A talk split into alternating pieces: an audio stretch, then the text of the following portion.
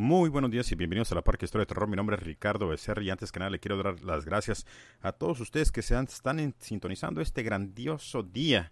Este día que es viernes, el 27 de abril de, 1900, de 2018. ¿Cómo la ves? 1900, cabrón, ya ando mal.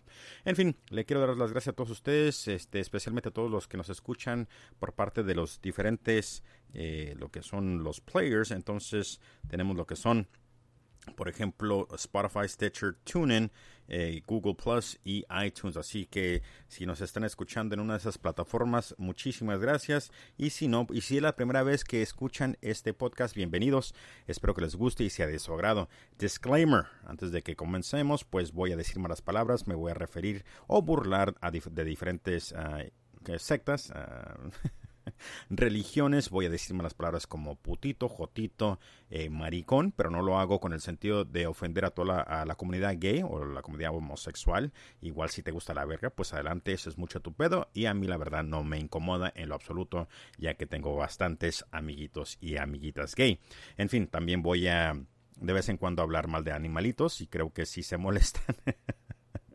porque lo hago, este, no lo, no lo hago para que lo, lo tomen en serio, eh, para que vayan y lastimen animalitos. La verdad que no, eh, nomás es humor negro, es nomás parte de lo que es la plática para que entiendan. Me explico, no vayan a, tomarlo a mal. No le deseo que le hagan daño a ninguna persona y lo he dicho varias veces aquí en el podcast de que si conocen a alguien que estén, lo estén maltratando o abusando de ellos, por favor contacten a las autoridades para ver si hacen algo al respecto. Y lo mismo con los animalitos, ¿verdad? No queremos que lastimen a ningún animalito, pero en las, estas historias sale frecuentemente de que hay bestialidad. Así que no se me agüiten, no pasa absolutamente nada y pues este no lo tomen a mal. Ya si todavía pueden tolerar todavía lo que es eh, crímenes contra las mujeres, eh, abusos sexuales, violaciones, decapitaciones, desmembraciones, en fin, todo lo que eh, pasa en estas historias, aquí es el podcast donde quieren estar, porque la verdad que voy a hablar bastante de eso y de una manera pues como te dije, de un, como les digo, de un humor negro, un humor, uh, un humor sarcástico, digamos. Eh, así que, pues qué bien. En fin, eh, si este es el capítulo 2 de lo que es la historia de Fred y Mary West, así que acaban de terminar el primero. Uh, bienvenidos y pues comenzamos con la historia. Antes para que no pase mucho tiempo, porque la última vez la verdad que fue casi una hora y todavía falta bastante información. Apenas voy en la página 14 de 54, así que imagínense todo lo que falta y ya saben con el humor que le pongo, pues de vez en cuando se hace más largo. En fin, comenzamos con lo que es la segunda parte de Fred y Rosemary West. El 29 de enero de 1972, Fred y Rosemary se casaron. La ceremonia tuvo lugar en la oficina de registro de Gloucester, con Fred incorrectamente describiéndose como soltero en el certificado de matrimonio. Ninguna familia o amigos fueron invitados y varios meses más tarde, con Rose embarazada de su segunda hija, la pareja se trasladó a Midland Rose, a una dirección cercana a 25 Cromwell Street, donde todo el desmadre pasa. Inicialmente la casa de tres pisos fue alquilada del consejo, aunque Fred más tarde compraría la, propiedad al consejo por siete mil libras. Para facilitar la compra de la propiedad por parte del Consejo, muchas de las habitaciones del piso superior se convertirían inicialmente en camas eh, para complementar los ingresos del hogar.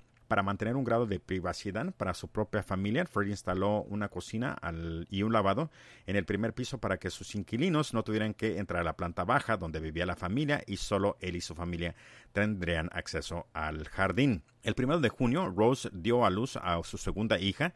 La fecha de su nacimiento lleva a Fred y Rose nombrar la niña May June. Ah, en septiembre de 1972, los West condujeron a Anne Marie Ah, de 8 años, que es la hija de Rina y de Fred, a la bodega del 25 Cromwell Street, donde se ordenó a la niña que se desvistiera, con Rose destrozando su vestido de su cuerpo al notar la incertidumbre de la niña. Así que prácticamente no se quería quitar la ropa porque me imagino que entró en shock como que papi, ¿qué estás haciendo? Y esta hija de su putísima madre, Rose le corta, le rompe el vestido de su cuerpecito y pues la deja desnuda. Y luego la ataron a un colchón y la amortizaron antes de que Fred la violara con el acto, eh, con el activo estímulo de Rose. Ya imagino, güey, echándole porras, cabrón. F-R-E-D, who do we appreciate? Fred. Chingue su madre, Rose. Después de la violación, Rose explicó a la niña, todo el mundo lo hace a cada chica, cabrón. Es el trabajo de un padre, no te preocupes y no le digas a nadie.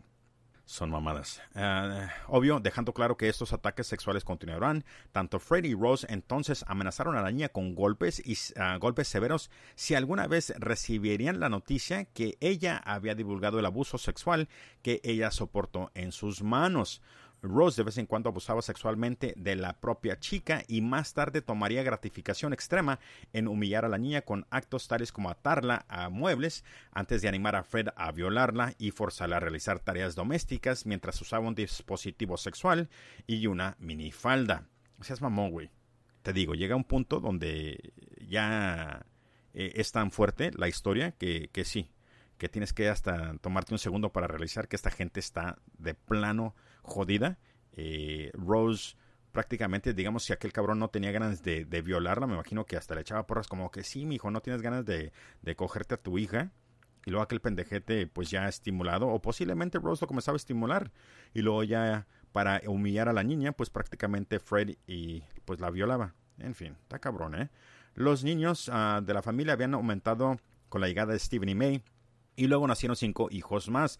Usen protección por el amor de Dios. Tres de las relaciones de Rose con otros hombres eran obligados a ver la colección de fotos pornográficas de su padre y en cuanto aparecieron los primeros videos domésticos, las películas porno se convirtieron en el telón de fondo de la vida familiar. Los niños no tenían amigos, los pequeños West crecieron pensando que el mundo exterior les era hostil y que solo estarían seguros dentro de la casa, que las personas de afuera les harían daño. Solo vuestra familia os protegerá, los demás quieren causar dolor, dolor, Fred West quería proteger a sus hijos. Tenéis suerte de tener un padre como yo, les decía a las niñas antes de violarlas.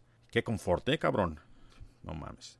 A partir de los 13 años, tanto Fred como Rose forzaron a Anne-Marie a prostituirse dentro del hogar y sus clientes fueron informados de que Anne-Marie tenía 16 años. No obstante, Rose estuvo siempre presente en la habitación cuando ocurrieron los hechos.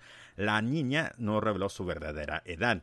En una ocasión en que Anne-Marie tenía 13 o 14 años, Rose llevó a la niña a un pub local, insistiendo que bebiera varios vasos de vino de cebada. Varias horas más tarde, Fred llegó al pub para recogerlas a Rose y Anne-Marie. Una vez que el trío había salido del local, Anne-Marie fue tirada a la fogoneta de su padre y golpeada por Rose, quien le preguntó a la chica, ¿crees que pueda ser mi amiga? No, imbécil, no, vergas.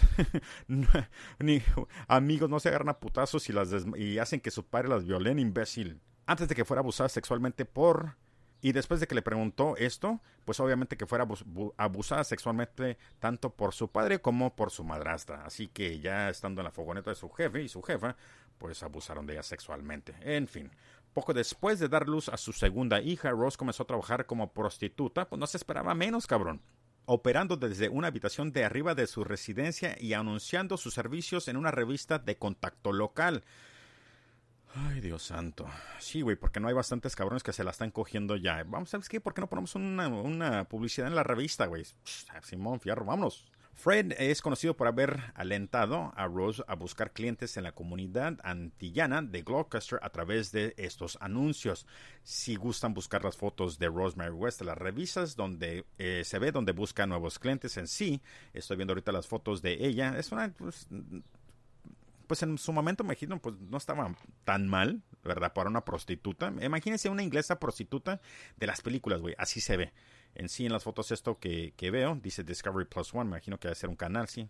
Y pues se le ve las tetas y luego tiene en una de ellas una, un vestido o una, como tipo de outfit negro, como tipo látex. Ah, en fin.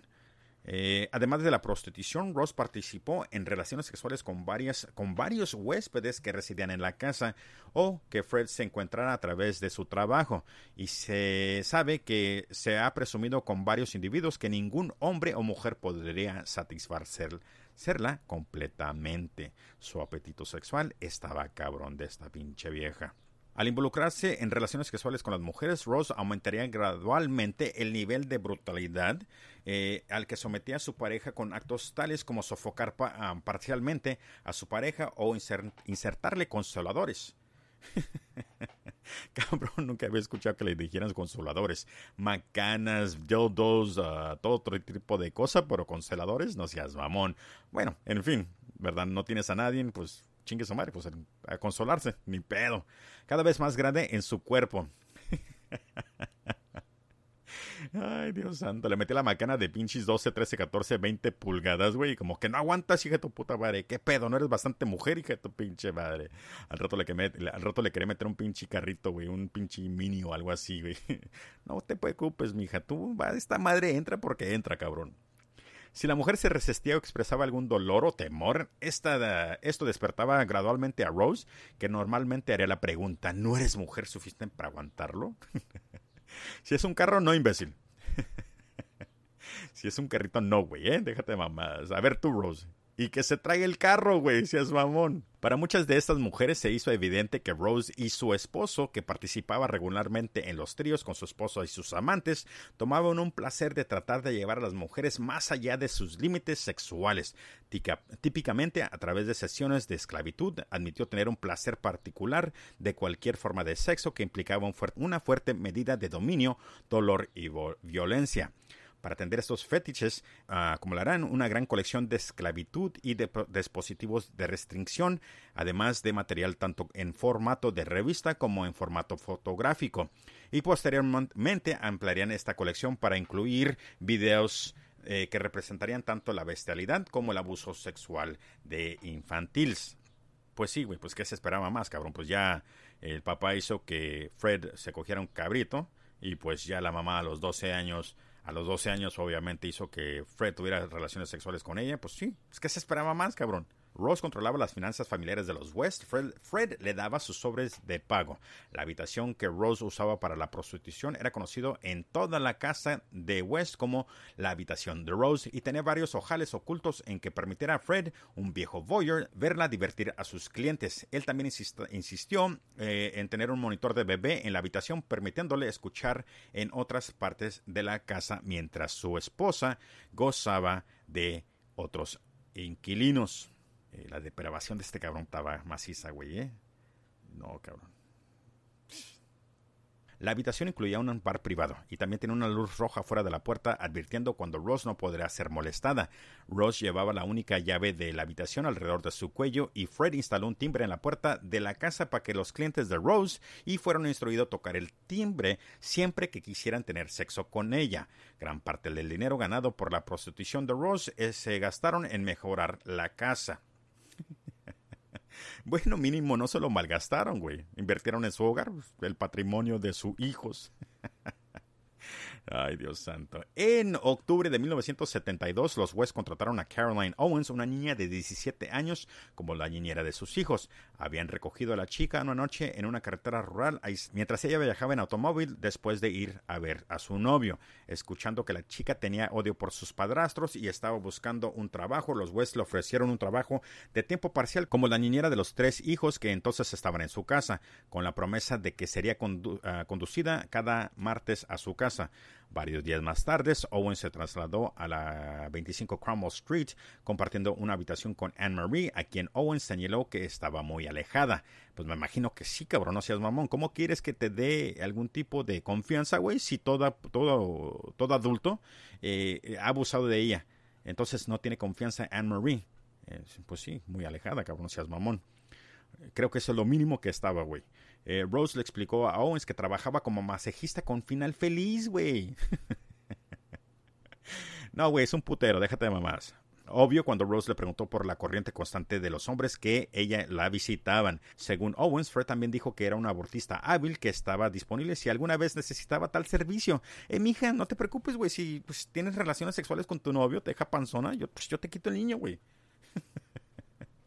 ¿Qué pedo con este, güey?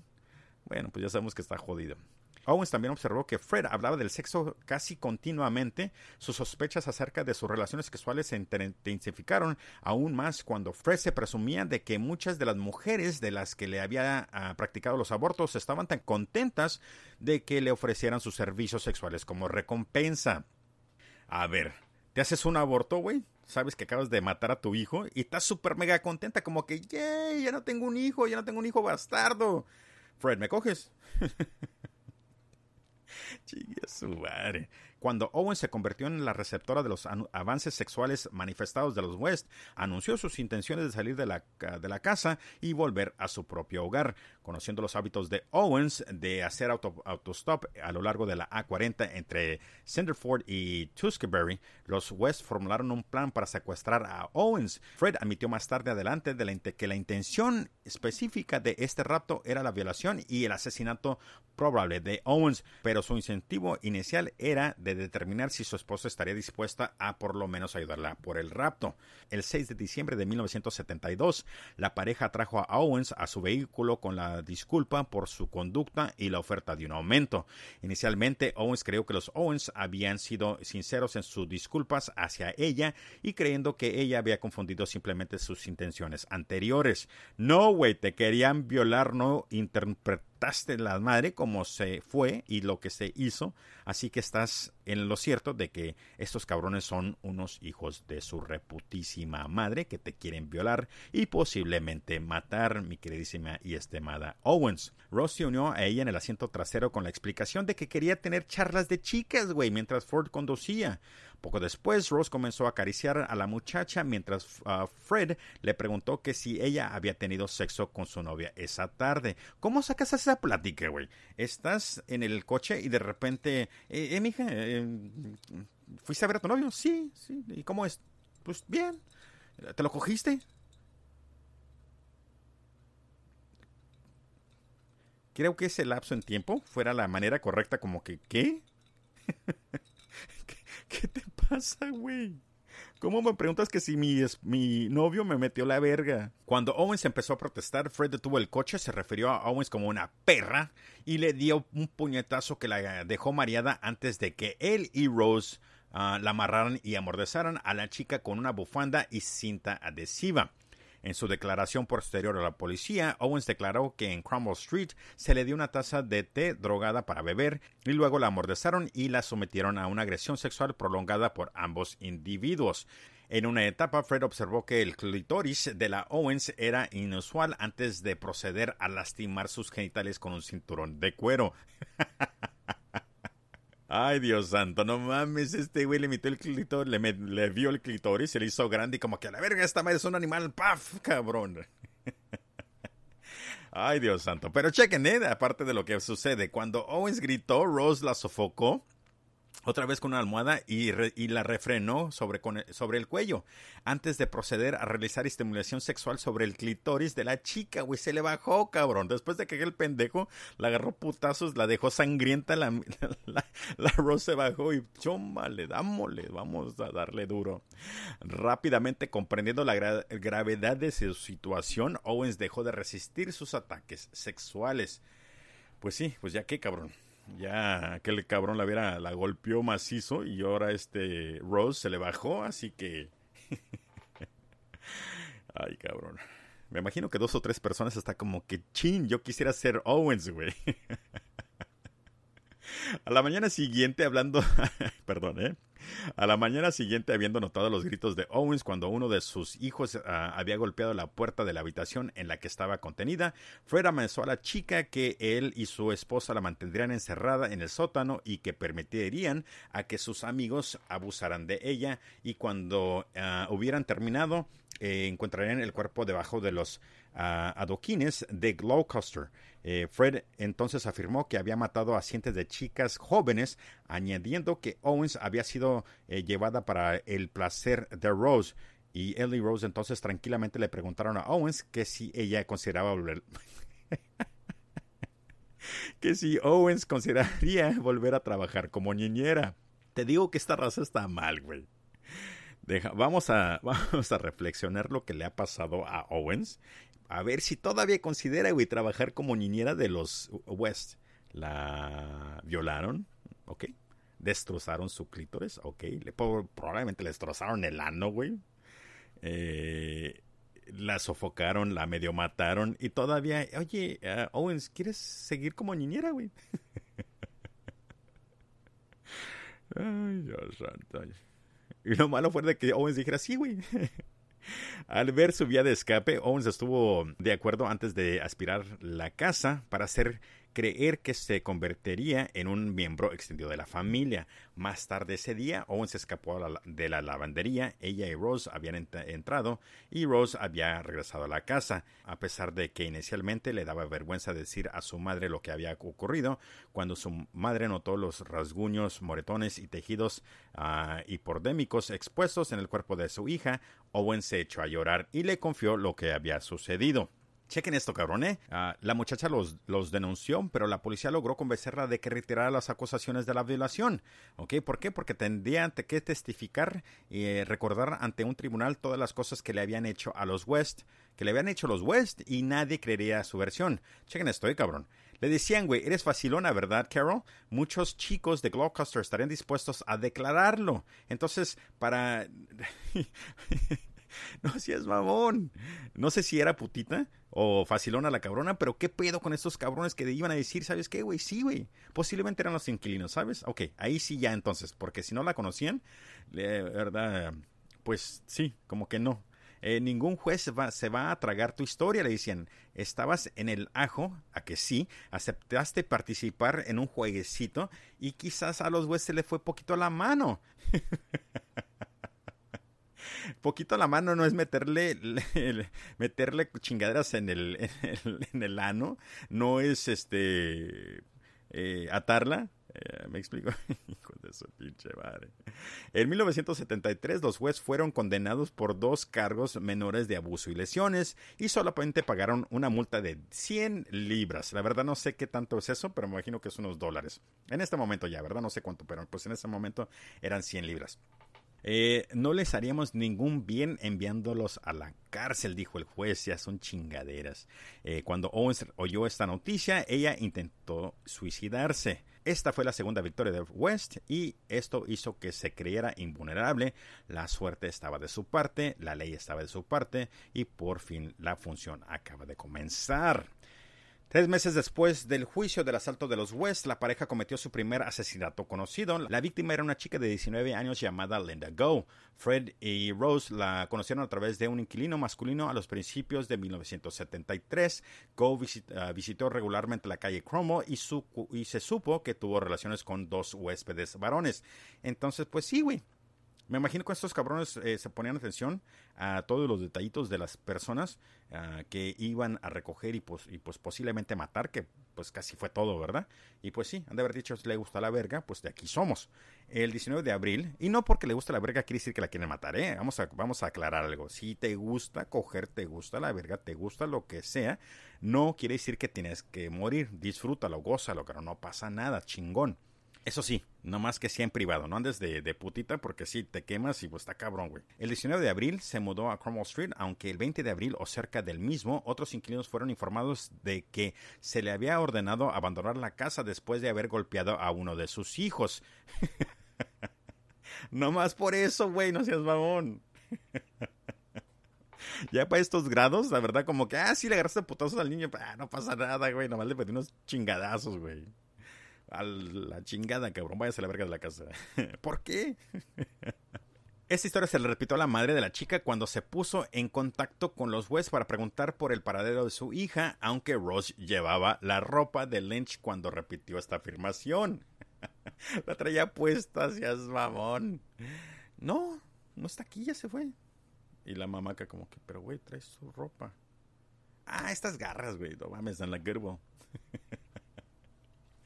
Cuando se encontró el cuerpo desmembrado de Lenda, su mandíbula estaba completamente envuelta en cintas adhesivas para, para, silenciar sus gritos, y dos tubos pequeños probablemente habían sido insertados en sus huecos nasales para facilitar la respiración. Mínimo no fueron ojetes, güey, de que la sofocaron, güey, pues la tenían que mantener viva para poder abusar de ella. Sí, si no fuera necrophiliac. Igual, güey, ¿sabes qué? No sé, nunca se comentó de que se cogían a los este, muertos. Mm, interesante. También se descubrieron largas sesiones de cuerdas y sesiones de tejido nudosos eh, con sus restos. Linda probablemente había sido suspendida del agujero tallado en las vigas de madera que sostenían el techo del sótano, que Fred admitiría más tarde que lo había hecho con la idea y con el propósito de suspender a sus, los cuerpos de sus víctimas y probablemente murió de estrangulación o asfixia. ¿Sabes qué? Voy a tener que hacer Google ese desmadre, pero ya me imagino, güey. Hay una, hay una serie de películas que hacen eso donde cuelgan eh, los cuerpos de, del techo. Así que me imagino así como algo, ¿verdad? En el sótano y pues las personas pues cubiertas en, en, en tape y pues prácticamente nomás ya sobreviviendo nomás por inercia. Eh, su cuerpo desmembrado le faltaba cinco huesos de las vértebras cervicales, además de sus rótulas y numerosos huesos del falange. Fue enterrada en la fosa de la inspección debajo de la cochera. Mames, güey, hay como 20 cuerpos en esa casa.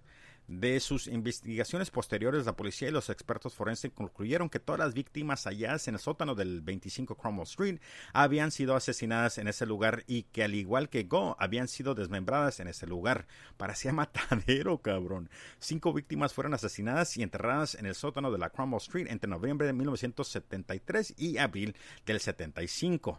Otra víctima fue Carol Ann Cooper, de 15 años. Ella fue secuestrada el 10 de noviembre de 1973. Cooper vivió en uh, Pines Children's Home de Worcester, de Worcester perdone por la pronunciación, y fue secuestrada después de pasar la noche en el cine con su novio. Entonces fueron a las películas y después de que, me imagino que se separó con el novio, ya que el novio se fue a su casa, estos cabrones la recogieron. Había estado esperando un autobús. Ah, ahí está. Cuando desapareció. Eh, y probablemente fue arrastrada al coche de Fred, donde su cara estaba atada con cinta uh, quirúrgica y sus brazos ataños con paño de trenzado antes de ser conducida a Cromwell Street. Esos cabrones ya de plano les valía verga, ¿eh? Como que, chin, vamos a dar la vuelta. Y al dar la vuelta miraban a alguien que se les antojaba y vámonos, cabrón, a, a secuestrarla. En la dirección de West Cooper fue suspendida de las vigas de madera del techo de la bodega antes de su abuso y asesinato. Como había sido el caso con Linda, Cooper murió como resultado de estrangulamiento o asfixia antes de que su cuerpo desmembrado fuera enterrado en la tumba superficial y cúbica en el sótano. Durante los siguientes 17 meses, otras cuatro víctimas y entre los 15 y los 21 años sufrirían un destino similar de Go y Cooper, aunque la desertificación de cada víctima sucesiva, más la parafanelia descubierta en cada tumba, poco profundas, si, sugeriera que cada víctima probablemente fue sometida a mayores profundidades de depravación, abuso y tortura que las víctimas anteriores. Entonces estos güeyes iban aumentando la tortura de todas las víctimas porque igual, me imagino que el shock o la, ¿cómo se puede decir? El, la adrenalina que querían sentir ya tenía que ser eh, más fuerte el acto para llegar a esa satisfacción, cabrón. Y muchos de los asesinos en serie, eso es lo que sucede. Y ya lo he platicado, creo que comienzan, por ejemplo, con una hormiguita, no seas mamá, güey, una hormiguita, y de ahí se brincan a una cucarachita, y de ahí se brincan a un ratoncito, y de ahí se brincan a un gatito, y de ahí se brincan a un perro, y luego a un niño, eh, etcétera, etcétera, etcétera. Y pues así va incrementando lo que es la violencia y lo que es también la gratificación de haber hecho el acto. El 27 de diciembre, Lucy uh, Parrington uh, era una estudiante universitaria y prima de la novelista Martin Miss. Creo que este güey escribió unos libros, es inglés también y tiene dos, creo que tiene un putero de libros en sí. Lo hice Google, güey, pero no incluí, incluí ningún tipo de información sobre este cabrón. Fue secuestrada en una parada de autobús a lo largo de la ruta A435. Su fecha exactamente de la muerte de ella pudo haber sido una semana después de su desaparición, mientras que Fred se admitió en la unidad de víctimas del Hospital Real de Gloucester con una laceración seria de su mano derecha el 3 de enero. Ah, ok, por eso se dice que se, se posiblemente dentro de la semana porque la recogieron el 27 de septiembre y pues este cabrón llegó al hospital el 3 de enero, ocurrida probablemente mientras desmembró el cuerpo de Parrington. Su cuerpo fue descubierto en el sótano de Cromwell el 6 de marzo de 1994. Seas mamón. Del 73, una vez más, al 94. Ta madre. El 16 de abril uh, Teresa Sagenthaler. Ahí la voy a dejar mal a Teresa, eh, güey. estudiante de psicología en Greenwich Community College. Este, Teresa fue secuestrada por los West mientras viajaba de autostop del sur de Londres hasta su pueblo Holyhead. Fred confundió su distinto acento suizo con el holandés y siempre se refirió a ella como la chica holandesa o tulipán. Bueno, mínimo le daba acá como, ¿cómo se dice, güey? ¿Sobrenombres? Apodos. se informó de su desaparición en Scotland Yard por parte de su familia en Suiza cuando cesó la comunicación de su hija. Fred más tarde ocultaría los restos de Teresa construyendo un falso techo de chimenea encima de su tumba. El 15 de noviembre, Shirley Hubbard, de 15, una chica adoptiva secuestrada de una también una chica adoptiva secuestrada también en una parada de autobuses en Droitwich, cerca del río Svern, cuando ella viajó a su casa para esa fecha. A los 15 años, cuando fue asesinada, Hubbard había estado asistiendo a una experiencia de trabajo en Worcester, me imagino que era practicante, y fue visitada por última vez por su novio. Ha habido prometido reunirse con ella el siguiente día. Nunca llegó. Cuando sus restos desmembrados fueron encontrados en el sótano de Cromwell Street, su cabeza estaba completamente cubierta de cinta adhesiva, así como los demás y era un tubo, también tenía un tubo de goma detrás de, de 3 pulgadas insertado en su cavidad nasal para permitir respirarlos. La verdad que está cabrón, ¿eh? Estos cabrones prácticamente, no mames, güey, las ataban, las colgaban y las violaban, güey. ¿Quién sabe? Uf, impresionante que no de... ¿Sabes qué hubiera estado bien cabrón? Si hubieran, por ejemplo, dicho si las desgarraban ya que uh, a Rose le gustaba meter consoladores a grandes a las diferentes mujeres, güey. Me imagino que estos cabrones hicieron todo lo posible para desgarrar y humillarlas. Posiblemente Fred la tenía como de 3 pulgadas, güey. Chingue su madre Fred. Después del asesinato de Juanita Mott de 18 años en abril de 1975, Fred le puso concreto al piso de toda la bodega. Más tarde convirtió esta sección de la familia eh, en un dormitorio para sus hijos mayores y no se sabe y no se sabe que él y su esposa hayan cometido más asesinatos. Entonces posiblemente eh, este fue el último asesinato que hicieron el de Juanita Mott de 18 años en abril de 1975 en 1977 el padre de Rose había llegado a tolerar el matrimonio de su hija y desarrolló un respeto eh, regañadiente a por Fred Juntos, él y Fred abrieron un café que llamaron la, Linterna Verde y que pronto estaba en la bancarrota. Al parecer, cuando Bill Letts descubrió la prostitución de Rose, también... también visitaría su casa para tener sexo con su hija, cabrón. Ay, Dios santo. Hasta las mejores familias, cabrón. Acompáñame a ver este caso, güey. Y de repente se aparece la rosa blanca, güey. ¡Ah! Cuando cada uno de los niños West alcanzó la edad de 7 años, se le asignaron numerosas tareas diarias para desempeñar dentro del hogar. Eh, muy raramente se le permitía socializar fuera de los eh, parámetros domésticos y a menos que Fred o Rose estuvieran presentes y todos debían seguir las eh, estrictas ah, pautas impuestas por sus padres con castigos severos, casi siempre físicos, siendo el castigo por no conformar con las reglas del hogar. Eh, cada uno vivía con el temor de ser los receptores de la violencia de sus padres, así que nadie decía nada. Y aunque esta violencia fue ocasionalmente infligida por Fred, la gran mayoría de esta violencia fue infligida por Rose por cualquier violación real o imaginada de conformidad. Me imagino que esta pinche vieja ya estaba esquizofrénica, ¿verdad? Ya, sí, güey. Seas mamón, güey. De repente como que se le pierde algo y como que, ¡eh, hijos de su puta madre, no lo dejaron! Y como que mami lo traes en la mano. Me vale verga, vengan para acá. ya no le podía decir nada, güey. Perdón, ¿eh? Ocasionalmente la violencia era racional, indiscreta o incluso infligida para gratificación simple de Rose, aunque Rose siempre tuviera mucho cuidado de no marcar los rostros ni las manos de los niños en estos asaltos. Pues obvio, güey, imagínate lo que fuera eh, los cuidados o la, ¿cómo se le llaman? Los servicios sociales de la ciudad hubieran, se hubieran dado cuenta del abuso. Entre 1972 y 1992, los niños West fueron ingresados en el Departamento de Accidentes de Emergencias de los hospitales locales 31 veces. Las lesiones se explicaron como accidentes y nunca se informó a los servicios sociales. 31 veces, cabrón. Y nadie se dio cuenta. En una ocasión, cuando Steven estaba limpiando los pisos de la cocina con un paño, Rose accidentalmente eh, entró en el tazón de agua que había estado usando para realizar esta tarea. En respuesta, Rose aplastó al niño sobre la cabeza con una bandeja y luego lo pateó repetidamente en la cabeza y el pecho mientras gritaba: Lo hiciste al propósito, pequeño cerdo. Me imagino que a Peppa Pig le pasa lo mismo. Saludos, Peppa Pig. En otra ocasión, Rose se puso histérica por un utensil de la cocina que faltaba y luego agarró un cuchillo que había estado usando para cortar un trozo de carne, aplicando repetidamente varias marcas de luz en el pecho de May hasta que su caja torcida estaba cubierta de heridas leves del cuchillo. Mientras tanto me gritaba, no mamá, no mamá, mientras Steven y Heather estaban allí llorando. Imagínate, güey, esta pinche vieja estaba cortándole el pechito de esta May, su hija, obvio. Y este, los otros cabrones ahí, Steven y Heather, estaban como que, vergas, ¿qué haces? Como que, imagínate el shock, güey. La madre. Incluso Fred ocasionalmente se convertiría en el receptor de la violencia de Rose, como que Rose por fin dijo, ah, pendejo, de aquí soy.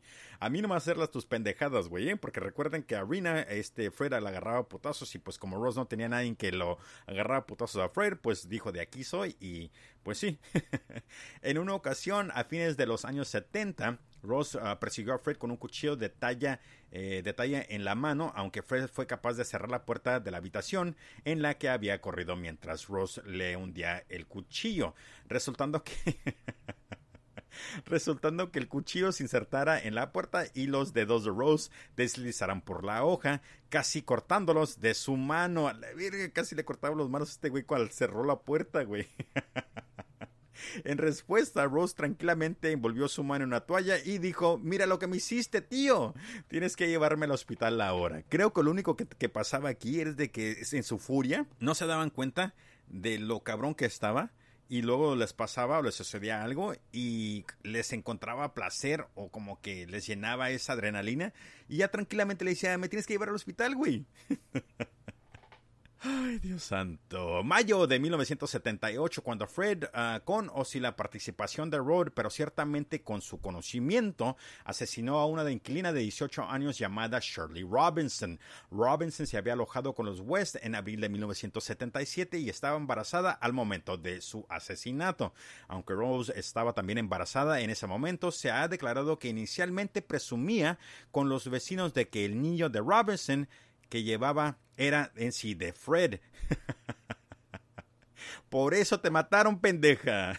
Sí, güey. Fred me cogió, güey. Me hizo, me, hizo el, eh, el, el, favor, cabrón. Esta bendición que llevo es de él.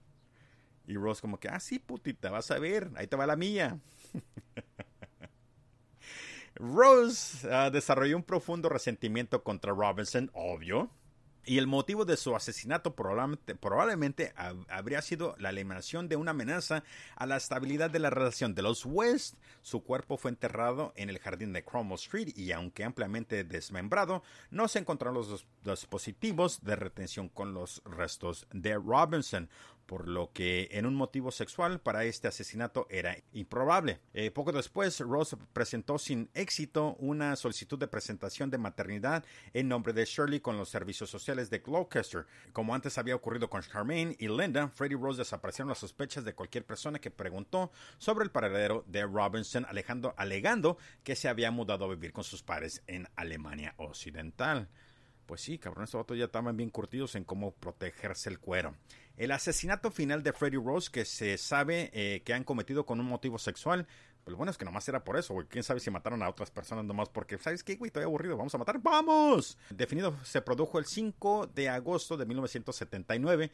La víctima era una chica de 16 años llamada Alison Chambers que había huido de un hogar de chicos locales para convertirse en la nana de los West. Se cree que Chambers había vivido dentro del hogar durante varias semanas antes del asesinato y Rose es conocida por haber prometido a la chica impresionable que podría vivir en la granja rural pacífica que ella y Fred poseían. Su cuerpo también fue enterrado en el jardín de Cromwell Street, cerca de la pared del cuarto del baño, y aunque Chambers probablemente fue desmembrada, su eh, esqueleto no estaba marcado por estrías como los cuerpos de las víctimas anteriores. El esfuerzo por tranquilizar cualquier preocupación de la familia del Chambers, con quien la chica mantiene correspondencia regular, Freddy y Rose publicaron más tarde una carta escrita por Chambers a su madre antes de su asesinato en el buzón de correos de uh, Northamptonshire. Y por fin Anne Marie huyó de su casa a los 15 años, por fin se deshizo de las garras de sus cabrones. En 1979, después de soportar una golpiza particularmente severa de Rose sobre su estómago apenas días después de ser dada